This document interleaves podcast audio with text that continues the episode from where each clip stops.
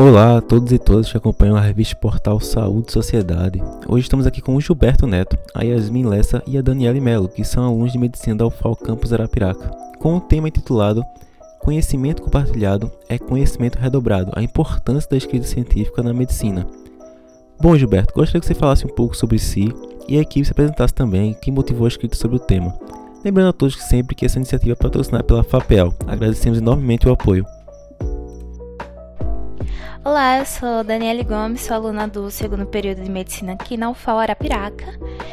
E quando a gente escreveu essa carta, nós estávamos ainda, nem tínhamos começado direito o primeiro período, e estávamos numa disciplina eletiva do período excepcional que ocorreu durante esse período ali de 2020.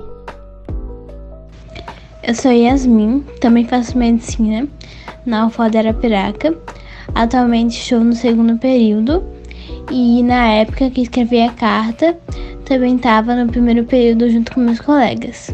Bem, e eu sou Gilberto e como já disse anteriormente pela Dani, né, a gente estava em tópicos de escrita científica e aquela já sendo a nossa primeira uh, experiência acadêmica, né, uma vez que em decorrência da pandemia a gente não tinha acabado nem o primeiro período. Literalmente a gente pisou no alfal e no dia seguinte foi decretada né, a paralisação das atividades. Então a gente ainda estava naquela pegada ali de uh, né? De ter aquela emoção toda, de aquela empolgação mesmo. Né? E principalmente se tratando da parte de escrita científica, eu já tinha um grande interesse e quando teve né, a, a proposta da, da atividade pelo professor, eu acabei arrastando as meninas dessa empolgação. Né? Tentei ali fazer o meu melhor, pelo menos o melhor que eu conseguia fazer naquela época, para escrever o artigo mais impecável possível, né? dentro das minhas limitações. Isso é verdade. Eu entendo bem a angústia de vocês de ter tido esse atraso, ter depois entrado em EAD e tudo mais. Pra gente também foi um pouco angustiante, foi um pouco. Tem, tem aquela ansiedade toda, né? De querer voltar às aulas, voltar até as práticas também.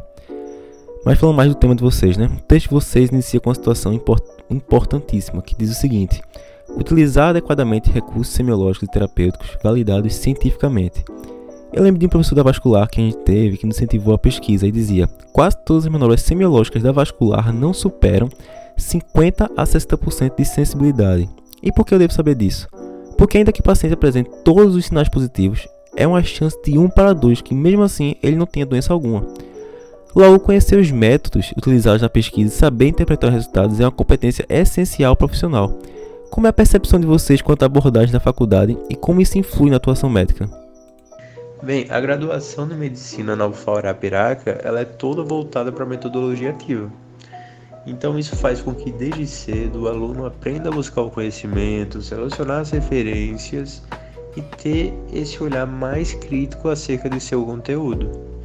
É, outra coisa é, é a questão do conhecimento em espiral, né? próprio dessa, dessa metodologia. Né? Isso faz com que o aluno esteja sempre reavendo assuntos passados e quando acontece né, da, dele reaver esse assunto, a tendência é que ele tenha um olhar ainda mais crítico para aquele assunto. Né? Então acho que isso é muito benéfico na nossa formação. Sobre a questão de conhecer os métodos e resultados e a importância disso na prática, eu acho que a gente pode trazer um pouco para o nosso contexto atual, né? que a gente se depara aí com vários e vários médicos defendendo o uso de medicamento X, medicamento Y no tratamento da Covid. Né? Eles se eles, assim, baseiam aí em alguns estudos errôneos que foram publicados, já foram desmentidos, e mesmo assim eles acabam insistindo. Talvez se eles tivessem um conhecimento um pouco maior acerca das questões aí que tangem a pesquisa, né? eles teriam uma criticidade maior e acabariam não recomendando esse tratamento. Entendo, e realmente a metodologia ativa, quando ela é aplicada de maneira correta, ela, ela é surpreendente. Mas sabe uma palavra que dá é um frio no espinhaço em qualquer um? Metodologia científica. Muitas pessoas terminam a disciplina de introdução à escrita científica, TCC, tudo que precisam fazer, e mesmo assim saem entendendo um pouco do processo de escrita e a importância que isso tem. Vocês acham que o incentivo à pesquisa científica e o maior contato do estudante com o desenvolvimento e produção científica o torna capaz de ter maior criticidade na leitura dos textos? Ah, sim, com certeza. Eu acredito que é assim. Quanto mais por dentro o estudante ele tiver, assim, a respeito dessa esfera científica, menor vai ser essa probabilidade de ele se deixar levar por uma informação que ele lê num artigo, sabe? Só ler aquela informação e acreditar nela e pronto. Até mesmo sobre aquele exemplo anterior que deram, né? Se qualquer um daqueles médicos tivesse na sua formação participado da esfera científica com mais vigor, né, tivesse participado mais, eu tenho certeza que eles analisariam muito melhor e com mais cuidado esses artigos que eles defendem com tanto afinco, entende? Mais à frente um pouco, quando vocês entrarem no ciclo clínico, no ciclo de internato, vocês vão entender uma palavra que é o aprender de, de orelhada. Uma palavra não, um termo, né? Que é aprender de orelhada, que significa mais ou menos você aprender por tipo osmose mesmo. Você vai estar naquele dia a dia lá vendo as coisas acontecerem, vendo as coisas desenrolando e aí vai estar meio que absorvendo aquilo e aprendendo aquilo ali.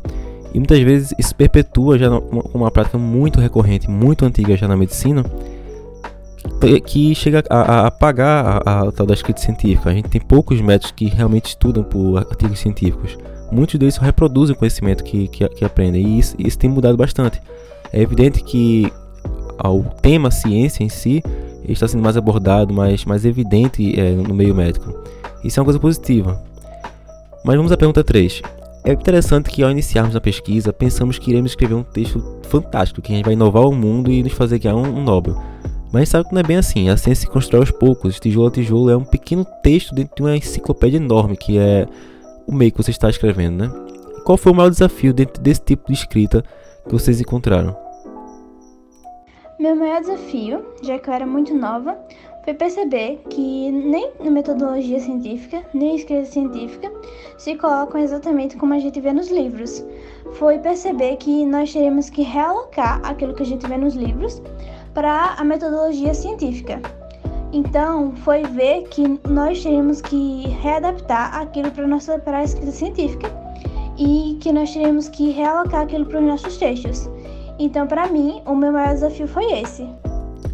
É isso é verdade. Eu costumo sempre contar essa história que a primeira vez que eu entreguei um projeto, né, a um orientador, ele esculachou, ele escrachou todo, toda a escrita. Parecia que eu tinha levado uma surra científica, uma surra verbal ali, mas é importante que a gente tenha mesmo essa, essa habilidade, desenvolver essa habilidade de trazer o que a gente fazia antes para o que a gente agora vai passar a fazer. É como do, do, a pessoa diz, a gente não vai aprender a ler só lendo o gibi da Mônica. A gente começa lendo o gibi da Mônica, beleza. A gente vai poder ler outras coisas, vai começar a passar a ler um paradático, vai passar a ler um livro mais é, infanto-juvenil, e assim vai evoluindo. E aos poucos a gente consegue ler diversos tipos de, de, de, de livro. E isso desenvolve nossa, nossa capacidade de escrever nas, nas, diversas áreas. É importante que todos tenham esse contato, todos tenham essa, essa evolução. Agradecemos pela presença de vocês e por se disponibilizarem passar um tempo aqui com a gente e conversar um pouco mais sobre essa temática. É um prazer enorme poder ouvir a, opini a opinião de vocês todos e aprender um pouco mais a cada dia. Agradecemos também a você que acompanha o nosso podcast, fica ligado nas redes sociais, Instagram e Spotify. Tem um texto que acha interessante, o site para submissão é www.seercir.ufal.ufal no caso, .br barra index.php barra. Sim, obrigada pela oportunidade por dar voz a gente, né? É muito importante que existe realmente esse tipo de divulgação em trabalhos científicos. Então, agradeço por nos chamar aqui para esse podcast. Bem, agradeço bastante né, pelo convite né, dessa entrevista, eu gostei bastante e eu até brinquei né, com alguns amigos quando eu vi essa, é, esse convite meio que deu até um ar assim de pesquisador importante, né? Isso de ser chamado para entrevistas e tudo mais. E acho que isso até me empolgou.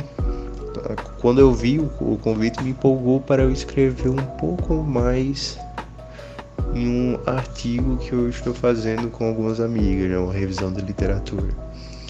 Então, realmente sou grato pelo convite.